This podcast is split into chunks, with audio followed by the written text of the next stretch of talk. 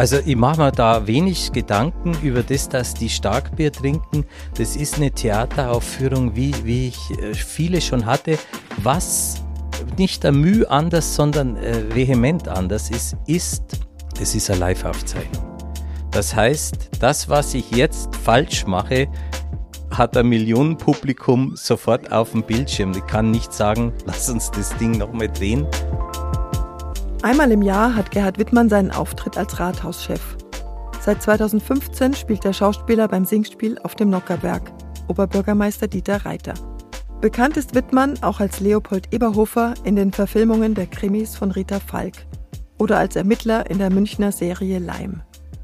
Wir treffen uns im Hochhaus des Bayerischen Rundfunks an der Arnulfstraße, wo Gerhard Wittmann an diesem Tag zu tun hat. Wir sprechen über das Singspiel, über seine Karriere und wie man als Schauspieler mit dem Alter zurechtkommt. Gerhard Wittmann wird dieses Jahr 60. Mein Name ist Sabine Buchwald. Schön, dass Sie uns zuhören. Lieber Gerhard Wittmann, Sie spielen jetzt zum siebten Mal im Singspiel auf dem Nockerberg Oberbürgermeister Dieter Reiter. Beobachten Sie den OB übers Jahr? Nur wenn er mir zufällig äh, äh, vor die Kamera kommt. Also was heißt, äh, wenn ich ihn am Fernsehen sehe? Also bewusst nicht. Ein Reiter kriegt man ja in seiner ganzen Zeit nicht äh, so mit. Und wenn dann was im BR kommt oder so, dann schaue ich natürlich hin. Ich schaue hin, ist er, ist er ein bisschen mehr geworden, weil er hat ja immens abgenommen und schaue, ob sich was verändert hat in der Haltung oder an, an, in, in seinem Habitus oder sonst. Aber nicht, dass ich jetzt sage, ich muss jetzt einen Reiter sehen. Kommt man seinem Double mit der Zeit doch recht nah? Ich glaube, ich habe einige, einige Verhaltensweisen von ihm, ja. Das wurde aber damals auch äh, dadurch besetzt, dass ich eine Ähnlichkeit oder einfach vom, vom Wesen her ähnlich bin. Was ist das? Ich glaube, wenn ich das jetzt beschreibe, dann nehme ich von der Sache einen Zauber. Weil ich selbst nicht genau sagen kann. Also wenn, wenn ich sehe, und, und das ist so ganz komisch, ich, man, man kann sowas oft nicht beschreiben oder so, aber es ist ein Gefühl, das man, das man dabei hat oder wo man sagt, das ist vom Gestus ähnlich oder hier bin ich, jetzt fange ich schon an, es zu beschreiben. Aber das ist manche Sachen, auch auf der Bühne oder, oder im, im Film, wenn die funktionieren und man beginnt sie zu beschreiben, dann nimmt man den Zauber. Mhm. Man kann ja auch Liebe nicht beschreiben, man kann das Wort schreiben, Liebe, aber du kannst äh, Liebe nicht beschreiben. Und da ist es ähnlich. Wenn was funktioniert, dann äh, denke ich mir oft, äh, lass uns lieber nicht darüber reden, mhm. was es ist.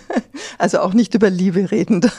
Ja, das, das können wir schon oder so, aber ich sage nur, wenn man es versucht, wenn man, wenn man, ich denke mir das auch immer bei den ganzen äh, Eberhofer Touren und so, was ist der Erfolg vom Eberhofer und was und so und wie, wie machen Sie das und so und ich sage, hört auf, die Sache zu versuchen zu erklären oder so, nehmt es einfach so und es funktioniert und wenn es funktioniert, ist gut oder so, aber wenn man beginnt dann sagen, das funktioniert, weil wir haben da eine lustige Sache oder so, dann wird es schon kritisch.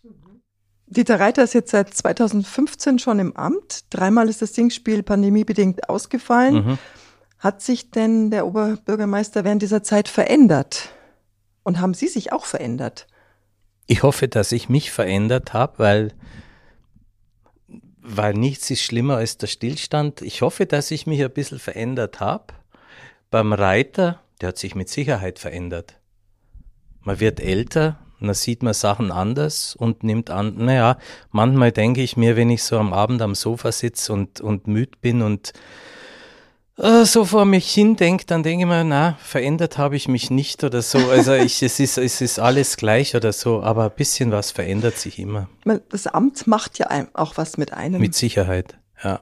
Ich denke schon, dass er der Reiter immer äußerst pragmatisch war in allem, was er tut, nicht großes Aufsehen um sich herum macht, aber vielleicht jetzt auch oft das Gespür hat, das brauche ich jetzt nicht mehr, da tue ich mich nicht mehr so ab oder so und vielleicht ist es dann mehr Souveränität oder, oder sowas in der Richtung. Ich mhm. bin mir sicher, dass er manche Sachen äh, viel schneller erkennt und sagt, nee, den Fehler mache ich nicht mehr. Im vergangenen Jahr war Reiter als Running Gag immer wieder als Tunnelgräber zu sehen. Mhm. Sind Sie mit der Rolle in diesem Jahr einverstanden? äußerst, ja.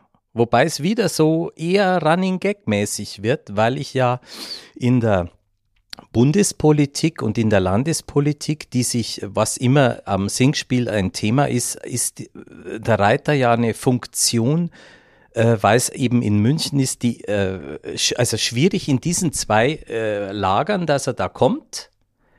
Aber er kommt, weil er Münchner Oberbürgermeister ist und das ist eine schöne Sache. Man steht immer so ein bisschen außen vor, aber ist doch dabei. Mhm.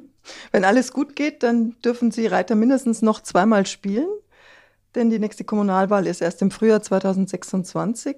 Wären Sie bereit dazu? Ja, ich denke. Ich denke, also schauen wir mal, was bis dahin passiert, aber das alljährliche Treffen am, am Nockerberg mit den Kollegen und auch mit den, mit den zwei äh, Drehbuchautoren und Regisseuren, äh, Stefan Beetz und Richard Oehmann, und eben ihm den fast immer gleichen Kollegen, je nachdem wer dazukommt, hat das was von Ensemble-Charakter wie früher am Theater. Und äh, das, das ist schon sehr schön, weil man sich auch kennt und weil es eine Ensemblearbeit ist. Wie ist denn so die Stimmung unter den Schauspielern? Gut. Würde ich jetzt hier was anders sagen, ziehe ich mir ja den Zorn der Kollegen zu. Nein, die, die da dabei sind, die kenne ich auch schon von früher und, und es ist sehr schön. Sonst wird es auch nicht funktionieren. Also ich glaube, wenn da jetzt ein Stachel drin wäre, dass man sagt, uh, das ist äh, so und so, dafür sind die Beteiligten zu sehr harmoniesüchtig. Ich auch. Mhm. Ich mag sowas, sowas mag ich nicht. Thomas Unger spielte auch heuer wieder Ministerpräsident Söder. Davor war es viele Jahre lang Stefan Zinner, den Sie ja von den Eberhofer-Krimis kennen, auch als guten Kollegen. Söder ist, jetzt, ist die zentrale Figur beim Singspiel. Mhm. Gibt es unter den Schauspielern je nach Rolle auch so eine Hierarchie? Nein, da jetzt im Singspiel überhaupt nicht. Also, äh, könnte ich jetzt nicht sagen, es ist jeder da gleich viel wert. Nee. Wie abhängig ist man denn als Schauspieler von den Lachern, die dann vom Publikum kommen? Kriegt man das überhaupt mit, an welchen Stellen gelacht wird, ob es gut ankommt? Natürlich.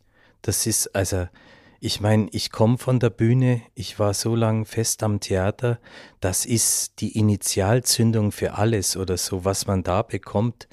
Äh, in dem Moment, wo du spürst, dass das, was du machst, ankommt oder äh, wohlgefällig für die Leute ist oder du kriegst Lacher, wobei man dann ja auch oft in Komödien und so aufpassen muss, dass man den Affen nicht Zucker gibt und, und überdreht, weil man so euphorisiert ist, dass man sagt, oh Mann oder so, das dann trotzdem in Zaum zu halten, aber es tut irrsinnig gut.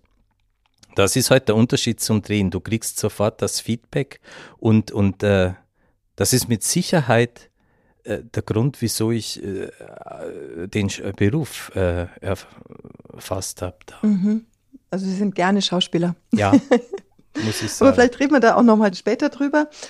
Was ist das denn für ein Gefühl, wenn man weiß, dass da unten an den Tischen Starkbier getrunken wird und oben auf der Bühne muss man zwar witzig sein, aber möglichst nüchtern?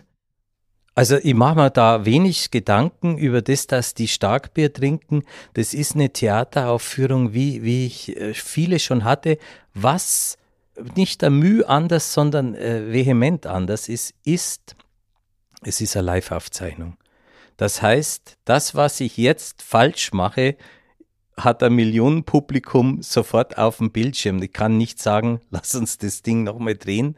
Das kannst du da nicht mehr zurücknehmen. Da musst du damit fertig werden. Du musst, äh, das muss funktionieren. Du kannst es ja auf der Theaterbühne auch nicht. Ich kann nicht auftreten und sagen, ah, entschuldigt, kurz, äh, Moment, äh, da war jetzt der Feuerwehrmann im Weg, ich komme normal von der Seite oder, oder was weiß ich du musst mit der Situation umgehen. Und das beschäftigt mich mehr. Und dann zu wissen, naja, es ist jetzt sofort live auf, auf, äh, bei Leuten im Wohnzimmer. Es macht auch noch ein bisschen was aus mit den bekannten Gesichtern, die man am Anfang in den letzten Proben sind immer die Politikerköpfe an den Stühlen geklebt und dann denke ich mir immer, schau lieber nicht hin, weil du kriegst es ja dann mit, wenn du auftrittst, dann sehe ich schon die ersten zwei Tische oder sogar, äh, wobei man dann so auf sich fixiert ist. Aber ob die Starkbier trinken oder Cola oder Wasser, das ist mir völlig wurscht. Entscheidend ist, dass am Schluss dann Bier in dem Krug ist, den wir oben gekriegt haben. Aber das ist es nicht. Da ist kein Bier drin. Da ist kein Bier drin. Ah, alkoholfrei. Alkoholfrei. Wie lange wird denn geprobt für das Singspiel? Knappe vier Wochen. Immer mit der ganzen Mannschaft. Ja. Also wenn ich jetzt, äh, wenn Bilder dran sind, wo ich nicht dran wäre, dann müsste ich nicht kommen oder so. Äh, aber das ist durch das, dass man oft durchs Stück geht oder das und den Tanz oder irgendwas noch macht, bis man fast jeden Tag da oder so. Und wie viel wird dann noch verändert am Stück? Wie sich's ergibt. Wenn man noch eine Idee hat oder wenn einer was anbietet, also da sind die sehr flexibel. Vor Beetz und Öhmann war ja Markus Rosenmüller da war das ein ständiger Entwicklungsprozess. Mhm. Das hatte auch was Kapriziöses, wo man oft sagt, nach vier, vier Tage vor der Premiere, oh Gott, was machen ich da? Oder du, was, was, was soll ich jetzt noch singen oder, oder so? Aber diese, dieses flirrende, diese flirrende Spannung hat auch irgendwas erzeugt. Du bist aber auf jeden Fall immer mit einer wahnsinnigen Energie vom Rosi rausgegangen oder so.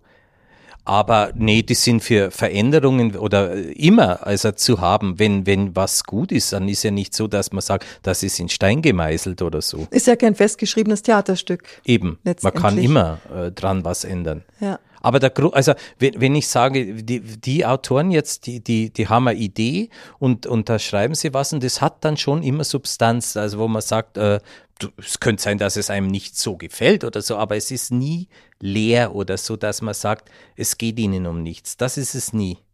So empfinde ich es immer mhm. oder so. Was glauben Sie, ist denn das Besondere an diesem Singspiel? Wenn das wird ja nicht nur in Bayern angeschaut. Mhm. Was macht's denn aus? Ich kenne zum Beispiel einen ehemaligen Schauspieler aus der DDR, der das immer angeschaut hat und hat gesagt, allein, dass das möglich ist, dass man so über alles reden darf, äh, hat er gesagt, das fasziniert ihn so und er schaut es heute noch wahnsinnig gerne an. Die Tradition, dass das schon so lange gibt und dass man einfach äh, Instanzen oder Leute, Volksvertreter, die von uns gewählt sind und für uns da sind und dann auch wirklich so viel in der Öffentlichkeit äh, einmal im Jahr zu zeigen, ohne sie jetzt irgendwie herabzusetzen, oder, aber einfach die Ironie oder, oder, oder wie, wie, wie soll ich sagen, auf Sachen aufmerksam machen, was hoffentlich weiterhin möglich ist. Also, dass man, dass man das darf und kann, ohne äh, dass man äh, sich vor was fürchten mhm. muss. In dieser Zeit wahrscheinlich Eben, noch ja, eindrücklicher. An das musste ich jetzt denken. Das hat was mit der allmählichen Verfertigung der Gedanken beim Reden, weil man gedacht habe, ja, es, es geht um wie es der Maxi Schafroth bei der letzten Rede gesagt hat, dass er dastehen darf und das sagen und so und dass es keine Konsequenzen hat. Es ist nicht mehr so. Also man, man, man denkt über vieles nach. Und da ist es halt dann auch so, dass man sagt, wir machen das jetzt da, wir haben, also allein der Vorgang, ich probe da ein Stück, äh, habe Freude dran, mhm. ich, ich sag, äh, ich spitz manchmal was an und sag was, und, und so und so viele Kilometer weiter ist der Krieg, das ist schon absurd. Also, ja, ja, man fragt sich dann, was tue ich denn hier eigentlich? Würden Sie sagen, dass es in diesen Zeiten noch wichtiger ist, sowas aufzuführen? Oder ist es jetzt eher schwierig? Auf jeden Fall nicht unwichtig. Also ich würde es jetzt nicht übertreiben, dass man sagt, ich muss permanent darauf aufmerksam machen, um diesbezüglich was zu verhindern. Das glaube ich nicht das wird auch nichts, ich denke mir oft, wenn man dann so bewusst auf der Bühne sagt, und das sind die und die machen das und das, ich bin nicht klüger wie die da unten und ich muss niemanden belehren. Ich bin genauso ein, ein, ein, ein, ein Blinder da oben wie die da unten und wenn es mir da gelingt, dass ich manchmal was äh, zeigen kann, wo ich ein bisschen was zum Leuchten bringe oder so, dass einer unten sagt, oh, woher weiß der das von mir? Das ist mir auch schon mal so gegangen oder so. Dann hat man viel erreicht. Aber äh, letztendlich ist es ja auch so, wenn man sagt, mit Theater was äh, erreichen, die ins Theater gehen. Das sind auch eh je, diejenigen, äh, äh die die äh, die gleiche Einstellung haben wie ich. Es gehen nicht die Leute ins Theater, die sagen, oh ja, der hat mich bekehrt, jetzt wähle ich nicht mehr die und die Partei oder jetzt mache ich das. Das glaube ich nicht. Vielleicht ist es tatsächlich der Witz an dem Singspiel, das ja noch ewig im, in der Mediathek zu finden ist, dass man also nachträglich noch anschauen kann, ähm, dass es vielleicht doch andere Leute erreicht. Ich denke mir immer, es geht um das Unmittelbare und um hier und jetzt findet es statt. Du gehst hin, es ist jetzt findet es statt, du musst dich aufraffen von zu Hause, du musst den Entschluss fassen. Es ist nicht so wie in der Mediathek, wo man sagt, kann ich mir, ha, kann ich mir zu Hause nochmal anschauen oder so, muss ich nicht ins Kino gehen, muss ich nicht ins Theater. Nein, das Hingehen und das einmalige Erlebnis haben, danach in der Pause, wenn es irgendwie einigermaßen geht, mit jemand reden oder danach ein Bier trinken und, und über dann nehme ich mehr mit, wie wenn ich sage, das klicke ich daheim noch an. Ich mag es oft, ich schaue mir oft meine Sachen nicht mehr an. Weil es, es war und es ist gut. Mhm. Und, und das nutzt man auch nichts mehr oder so. Also auch nicht mehr die Filme, Eberhofer Filme? Ja, einmal zur Premiere oder so. Mhm. Ich bin jetzt durch die Kinotour äh, habe ich manchmal am Anfang wieder gesehen, weil wir von da und da sind und ich merke, dass meine Kinder, wenn sie Freunde einladen, an Eberhof anschauen, dann kommt es auch vor, dass ich, äh, weil ich durchs Wohnzimmer gehe, das, das kurz sehe und sehe, ah, das ist die und die Passage oder so. Mhm. Aber äh, nicht unbedingt. Wie sind Sie denn zum Schauspiel gekommen?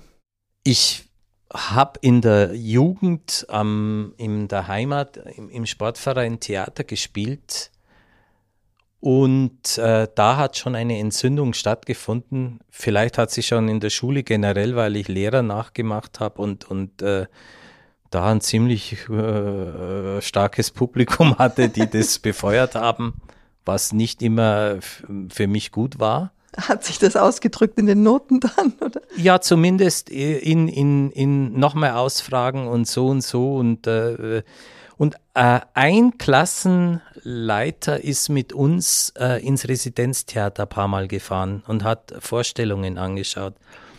Und äh, der Vorhang ging auf. Das ist wirklich so gewesen, wenn man sagt, infiziert. Das ging auf. Ich habe da drauf geschaut und, und wusste, ich will das, das will ich machen. Aber es ist natürlich schwierig gewesen. Ich, ich komme aus einem wirklichen äh, 300, 400 Seelendorf äh, im Eihacher Landkreis und da den Wunsch dann zu äußern, ich will Schauspieler werden, das war blankes Entsetzen oder Unverständnis. Bei den Eltern? Ja. Und wie haben sie es dann durchgedrückt? Ach, das, das, mein, mein Vater hat äh, zu Ende der Schule gesagt, was willst du mal werden? Und, und ich saß dann da und gesagt, Schauspieler. Und dann ist mein Vater aus der Küche raus und dann war dreiviertel Jahr nichts und dann kam er wieder und hat diese Frage noch mehr aufgeworfen und hat gesagt, was willst du mehr werden? Schauspieler. Und da ist er dann gegangen mit, ach, leck mich doch am Arsch. Und das war, äh, aber nicht boshaft oder so. Er, er, er, wollte ernsthaft drüber reden und äh, hat das nicht, äh, ja, er hat, vielleicht hat er gemeint, ich will ihn, er wusste schon, dass ich da ein Herz dafür habe und so. Und äh, ja, machen, lernen einen Beruf, lernen was Gescheites, das ist doch nichts, das hat doch keinen Sinn und bla bla bla. Und ich habe dann eine Autogrammadresse vom Schauspieler Toni Berger in einer Zeitschrift gefunden und habe dem mit Füller einen Brief geschrieben, dass ich ein Autogramm gern hätte, aber dass ich Schauspieler werden will, was ich machen, was ich machen äh, soll. Und äh, da kam einfach nach ewiger Zeit tatsächlich die Antwort, und das Problem war, dass ich die Schrift nicht lesen konnte und sie meinem Vater gegeben habe und gesagt, was steht denn da? Also kam wirklich ein handgeschriebener Brief zurück. Ja, mit Autogrammkarte mhm. und alles. Und da war unter anderem dann gestanden, das was für meinen Vater dann Wasser auf die Mühlen war, lieber Gerhard, lerne zuerst einen Beruf, dann kann es nie schief gehen. Und hat natürlich dann meine Eltern und speziell jetzt mein Vater jubilierten und gesagt, ja, der sagt's da, da hörst das, es ist doch alles Schmarren und so. Und ich habe dann aufgrund dieses Satzes in der Tat eine Ausbildung als großen Außenhandelskaufmann in Augsburg begonnen. Aber immer mit dem Gedanken, wenn ich fertig bin, äh, dann, dann gehe ich aber auf eine Schauspielschule. Da wusste ich dann so schon peu à peu, es gibt Schauspielschulen, aber das konntest du ja nicht googeln das hat mich dann nicht mehr losgelassen. Und dann äh, habe ich verkürzt die Lehrzeit, gute Noten gehabt und so und war mhm. fertig und bin wirklich blauäugig nach München und bin auf eine Schauspielschule hin. und habe gesagt, so, jetzt bin ich da, ich möchte da beginnen. Und haben die gesagt, wie? Ja, ich gesagt, ich würde da gerne anfangen. Und also wirklich, wenn ich mir das heute überlege, dann sagen die, ja gut, dann, was haben Sie uns denn mitgebracht? Dann sage ich, wie meinen Sie das? Da haben sie gesagt, ja, aber Sie müssen doch, Sie, haben Sie nichts zum Vorsprechen? Na, habe ich gesagt, äh, ich, ich will es ja lernen und so. Dann habe ich gesagt, aber wir können ja gar nichts beurteilen und so. Und weil ich mich dann nicht geschlagen geben wollte, dass das war, bin ich schon auf dem Weg zur Tür. Ich hatte die Klinke, das klingt jetzt dramatisch, das war so. Und habe gesagt, ja doch, ich kann schon was. Und dann habe ich ihnen ein Gespräch zwischen Willy Brandt und Franz Josef Strauß vorgemacht. Und dann hat der Schulleiter gesagt, hat er gesagt, sowas haben wir noch nie gehabt. Er hat gesagt, man sieht natürlich, dass sie mit aller Leidenschaft das wollen, hat er gesagt. Diese Imitation und wie sie das machen, hat natürlich mit dem Beruf was zu tun und wieder auch nicht oder so, aber hat er gesagt, ich merke, dass sie unbedingt wollen und deswegen nehmen wir sie. Habe mich glücklich gefühlt. Also kommt wahrscheinlich heute wirklich kaum noch vor, dass man ja. so reinkommt in der Schauspielschule. Ja. Das war die Szenerstudie Szene, hieß es damals. Szenerstudio. Mhm. Drei Jahre lang oder mhm. wie lange macht man das? Mhm. mhm. Und dann war gleich dann gleich der Film angeklopft? Oder? Nein, nein, nein, aber überhaupt nicht an Film gedacht. Natürlich, wenn das gewesen wäre, aber das war Ausbildung ja für die Bühne und ich hatte da ich, ich immer gedacht, Mensch und Kind, ja, jetzt gehst halt vorsprechen. Da habe so und so viele Bewerbungen losgeschickt und habe das erste Vorsprechen gleich äh, bekommen und habe null Zweifel daran gehabt, dass die müssen mich nehmen. So bin ich dahin. Und äh, ich weiß noch, das waren Unmengen Leute da vor dem Theater.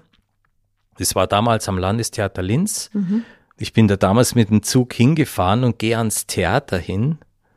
Und es ist eine Riesenschlange an Leuten vorm Theater und ich denke mir, ja, die gehen jetzt da vorsprechen und stelle mich am Ende dieser Schlange mit der Tasche dabei gehabt, weil er ein paar Requisiten hatte und sagt dann, boah, das ist aber hier Aufgebot und, und äh, redet da die letzten zwei in der Schlange an und die schauen mich an und schütteln den Kopf und drehen sich ab. Da habe ich mir gedacht, oh, sag, habe ich jetzt was verletzt? Äh, äh, ganz schlimme Sache, äh, da darf man wahrscheinlich vorher nicht reden.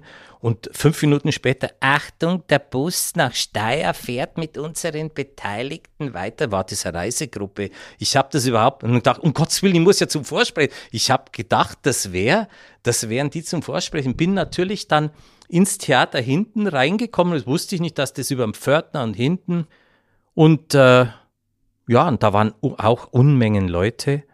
Und dann kam, ja, bin dann auf die Bühne, habe meine Sachen gespielt. Und dann waren, haben alle gewartet und da ist der Intendant gekommen und hat gesagt, es können alle gehen, Sie kommen mit mir mit. Das war ich. Und hat gesagt, wir bieten Ihnen einen Vertrag. Und so. Und da ist dann schon losgegangen mit, ähm, ich hätte eine Frage, wo kommen Sie her? Und äh, ja, er hat dann gemeint, ich müsste mein Bayerisch, wenn es geht, minimieren, damit unsere Zusammenarbeit gedeihlich werden möge. So hat er es formuliert. Aber Sie mussten jetzt auch keinen österreichischen Akzent nein, nein, sich nein, aneignen. Nein. Nein. Das ist ja eigentlich schon ein großes Thema, dieses Bayerisch und das Österreichisch, finde ich jetzt jedenfalls. Also es, ich finde es extrem wohltuend, dass Sie wirklich Bayerisch können. Oft werden ja die Zuschauer von mit österreichischen Schauspielern konfrontiert und beziehungsweise die Österreicher werden ihn als Bayern verkauft in, ja. so in Vorabendserien. Zumal es die Österreicher nie mit uns machen würden. Also ein Bayer dürfte das nicht spielen, weil man es sofort hört. Aber alles, was dann Richtung Norddeutschland ist, für die Einheitssprache und sagen ja Süddeutsch. Das heißt aber jetzt in Österreich, so in Linz, mussten sie sich nicht verstellen, sondern ich mu Doch, ich musste natürlich die Klassiker Hochdeutsch spielen oder so. Aber wenn sie mir dann kommen, ja, da, da hat man noch ein bisschen bayerisch gehört und gesagt, und bei dir hört man Österreich, also sei ganz still oder so. und äh, ja. Aber das war dann, also, in Österreich hast du das als Bayer dann eh leichter. Also Bayern, ich, ich hatte einen guten Stand damals am, am Theater. Die Bayern mochten sie wo es dann ein bisschen weiter nach äh, Norddeutschland ging, war, äh, also wenn man dann aus Wuppertal kam, war es schon schwierig. Also war halt der Piefke. Aber es war für mich auch so eine Art Piefke. Wie viel hilft Ihnen denn, dass Sie so toll bayerisch sprechen können für Rollen? Also, das ist die Sprache, mit der ich aufgewachsen bin. Und wenn ich was in meinem Dialekt spielen darf, dann ist es natürlich für mich eine tolle Sache, das ist ein Segen, weil ich muss an nichts denken. Es ist ja dann doch so, dass ich umschalten muss und so. Und ähm, ich denke, da geht auch was verloren. Also weil, weil, ich, weil ich da nicht aufgewachsen bin. Also ich, ich merke das, wenn ich dann auch mit Leuten zusammen bin und Hochdeutsch rede oder so, aber beim Autofahren fluche ich bayerisch. Zum Beispiel. Ja, oder ja, das, oder also, aber in der Emotion oder wenn ich müde werde, dann kommt es schon sehr aus dem Bauch. Mhm. ähm, Sie wohnen aber jetzt schon sehr, sehr lange in München. Mhm. Leben Sie gerne in der Stadt oder wären Sie lieber noch auf dem Dorf? Ich lebe am Münchner Rand und äh, das hat einen dörflichen Charakter. Und ich war jetzt erst wieder vor kurzem auf der Berlinale und war in Berlin. Und ich komme wahnsinnig gern in das etwas größere Dorf München zurück. Ich fühle mich da sehr wohl. Was mögen Sie an der Stadt?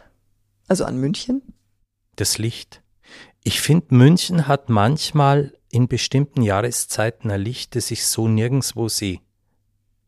Das ist im, im, im Herbst und im Frühjahr, da ist ein Licht in München, da gehe ich gern raus und denke mir, nirgendwo ist schöner wie, wie hier, wenn das Licht so da und da scheint. Wo kann man sie womöglich antreffen? Äh, ja, ich äh, bin oft im Münchner Norden, Flugwerft Schleißheim, da gehe ich gerne laufen oder so. Oder ich bin auch oft, wenn ich Text mache, an der, ähm, am Ruderregatta See ist äh, wunderschön und auch die Ruderregatta Strecke da. Ich äh, habe da auch mal gedreht und so und wenn ich das so sehe, das hat so den 70er Jahre Touch und einmal um diese Ruderregatta Strecke zu gehen, wenn ich da einen Text noch nicht kann, dann stimmt was am Text nicht. Dieses Stadt-Land-Gefälle ist ja auch ein wahnsinnig dankbares Thema in den Eberhofer-Krimis von Rita Falk. Erkennen Sie da viele Situationen wieder, weil Sie ja beides kennen, die Stadt und das Land? Ja, natürlich. Ja, das ist schon ganz gut beobachtet. Was das, zum Beispiel?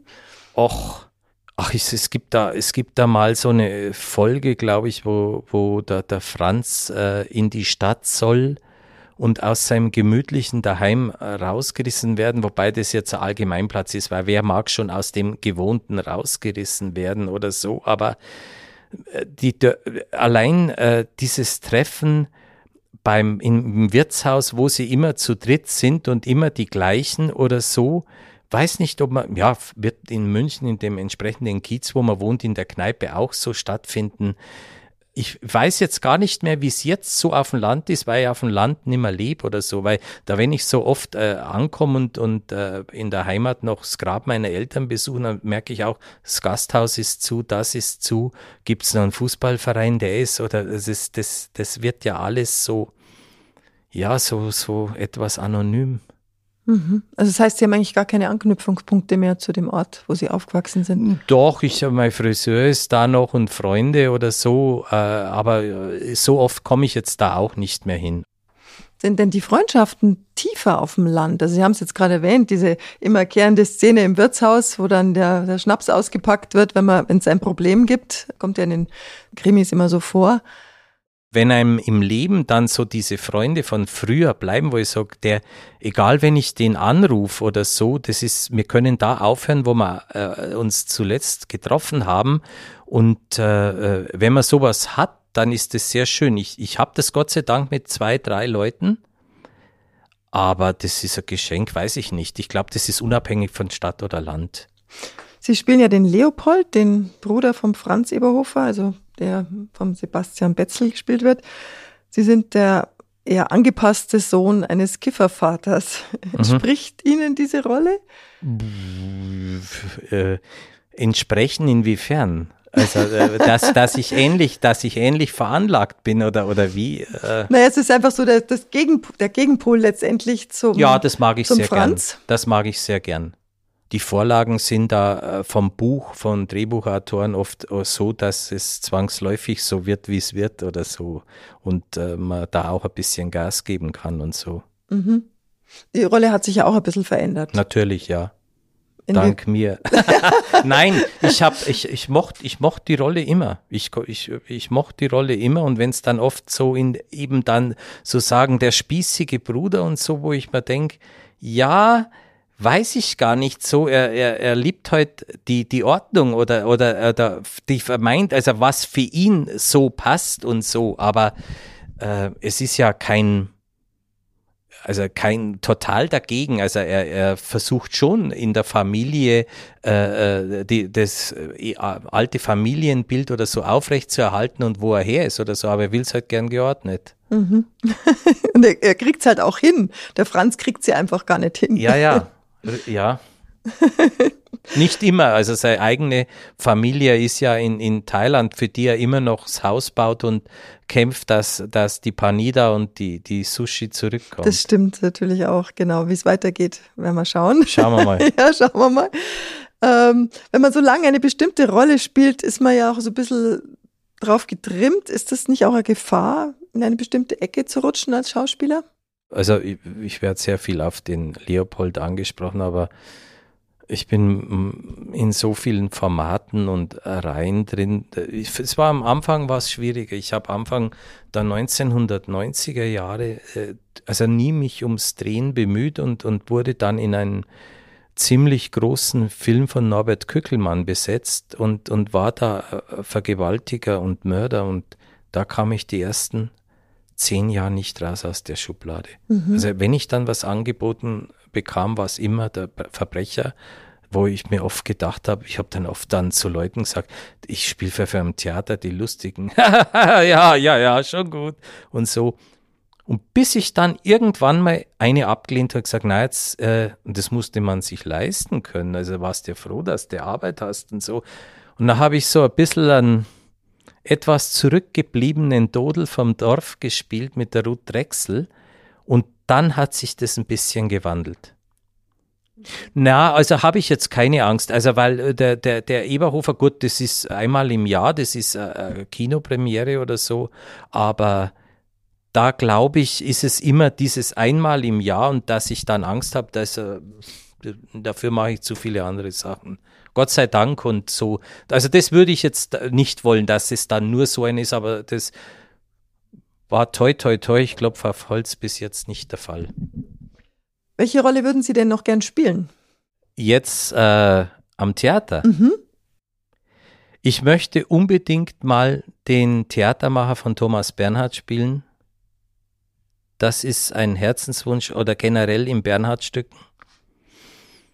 Da gäbe es einiges und äh, ganz gern würde ich mal, so vielleicht, äh, das ist auch eine Kraftsache, so in fünf, zehn Jahren, fünf bis zehn Jahren oder vielleicht schon früher den Dorfrichter Adam aus dem zerbrochenen Krug. Da gibt es schon Wünsche, also so.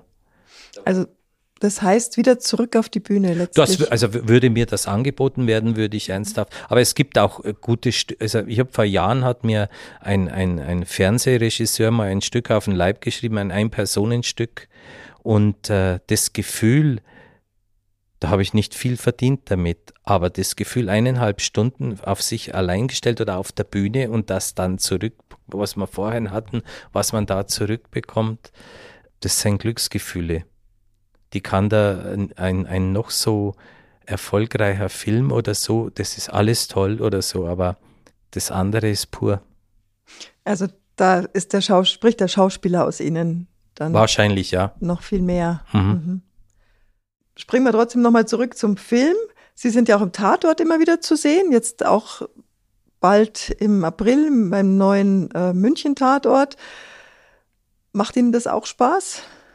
Ja, ja, das ist jetzt in, in München Tatort gar nicht so viel, aber ich habe ja eine äh, Krimireihe Leim wo ich der Mitermittler bin und so und natürlich, wenn man, das machen wir einen siebten oder einen achten mittlerweile, da ist es ja auch so ähnlich wie beim Eberhofer, dass man vom Beginn dann die Rolle mitentwickelt oder was heißt also ich gehe jetzt nicht zum Drehbuchautor hin und sage ich hätte gern das und das und das oder so aber durch die Art wie man es spielt oder interpretiert oder das sich mit den Jahren äh, entwickelt hat dann prägt man ja auch ein bisschen und sagt ich hätte es gern äh, in diese Richtung oder in, in die und wenn man das dann wenn ich dann merke dass es auch dann beim nächsten Buch schon in die Richtung geschrieben wird oder so da freue ich mich sehr drüber mhm. dass man da ein bisschen mhm. steuern kann werden denn Miroslav Nemec und Udo Wachtfeitel fehlen? Ach, die haben schon, die haben schon äh, mit dem Münchner Tatort äh, Ära geprägt, mit Sicherheit. Das sind zwei tolle Kollegen, die das äh, wunderbar gemacht haben. Ich denke schon, dass man sagt, Mai, weißt du noch und so? Das, da bin ich mir sicher. Wenn wir vielleicht nochmal zurück zum Nockerberg gehen, gäbe es denn da eine Rolle, die Sie gerne übernehmen würden? Also angenommen, Dieter Reiter fällt jetzt aus, er hat wird sich ja noch sehr wahrscheinlich noch mal um eine, eine weitere Amtszeit äh, zur Wahl stellen. Mhm. Aber falls das jetzt alles so nicht kommen wird. Ehrlich gesagt, da habe ich mir keine Gedanken drüber gemacht. Ich habe ja 2013, wo ich zum ersten Mal dabei war, einen äh, unehelichen Sohn von Franz Josef Strauß, den es ja nicht gibt, aber der so spricht und so tut wie er. Da, ähm, das müsste sich ergeben dass, also, dass ich äh, das angetragen bekomme, dass also kannst du da auch den vorstellen und so und dann schaut man sich das an oder, oder versucht, das müsste sich ergeben, das würde ich auf mich zukommen lassen. Also an das habe ich noch nie gedacht, mhm. nee. Ich habe vorhin ja gefragt, inwieweit noch äh, das Stück verändert wird während der Probe. Inwieweit nimmt denn Paulana, also die Brauerei, Einfluss auf das Stück? Die sind sehr tolerant diesbezüglich. Ich glaube schon, dass die sagen, leben und leben lassen wäre jetzt was gravierend oder wo sie sagen, oh, das macht uns Magenschmerzen, dann glaube ich, würden sie es sagen und zu Recht, wenn sie sagen, wir haben kein gutes Gefühl damit. Das ist ja auch ihr Veranstaltung und ihr gutes Recht. Mhm. Jetzt gibt es noch ein ganz wichtiges Thema. Mhm. Sie sind Fan von einem Fußballverein, der nicht aus Bayern kommt. Das finde ich recht überraschend. Also Sie sind bekennender HSV-Fan. Mhm. Wie kommt man denn dazu? Ich, wenn das immer gefragt werde, sage ich, ich bin aber ansonsten fürs Angenehme im Leben. Die Liebe zum HSV begann in den 1970er Jahren. 1977 hat der HSV zwei Europapokal der Pokalsieger Spiele gehabt. Da haben wir noch ein Fernseh zu Hause, schwarz-weiß. Und da war ein Halbfinal-Hinspiel des HSV gegen Atletico Madrid. Damals hatten die rosa Trikots. Das war so eine Idee von den damaligen Präsidenten. Ich glaube, Dr. Peter Krohn hieß der.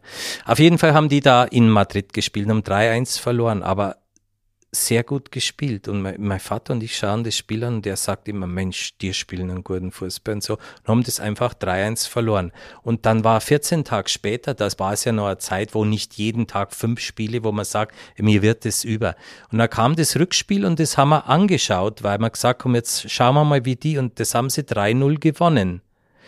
Und damit waren sie im Finale und das schauen wir jetzt auch noch an. Und das hat der HSV 2-0 gegen RSC Anderlecht gewonnen.